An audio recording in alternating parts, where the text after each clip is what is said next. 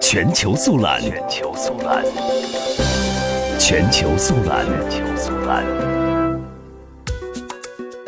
韩联社六月七号报道称，韩国总统府青瓦台表示，应暂停停止部署萨德，并确认对萨德部署进行全面环境评价。萨德部署不是可以省略环评的紧急事宜。青瓦台同时也强调说，目前已经部署的两辆萨德发射车和其他设施不会撤离。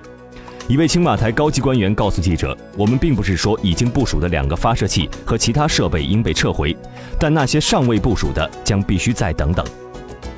韩国国防部官员六号表示，针对萨德在韩部署事宜，国防部已经准备重新进行一场大规模的环境评估，完成新评估可能需要一年时间，萨德部署工作也将因此推迟或暂停。此前一天，青瓦台方面指责国防部试图把萨德对周边环境影响的评估过程大事化小，要求彻查此事。青瓦台要求彻查萨德环评过程后，国防部已经着手开始准备工作，将进行一场大规模的全面评估，预计可能耗时一年左右。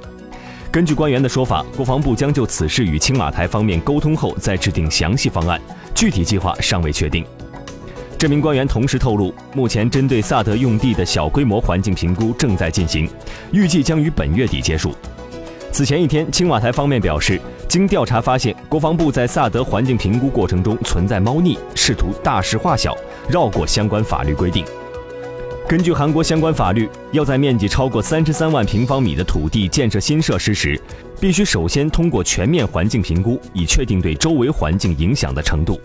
韩国为美军提供的萨德部署地总面积约为七十万平方米，按照规定本应接受大规模环境评估。不过，根据青瓦台方面的说法，国防部把这块地分两批提供给美军，第一批面积为三十二万平方米，刚好避开了全面环境评估的规定，只需要接受小规模非正式评估；余下的部分稍晚些提供，也设法躲过了大规模的环境评估。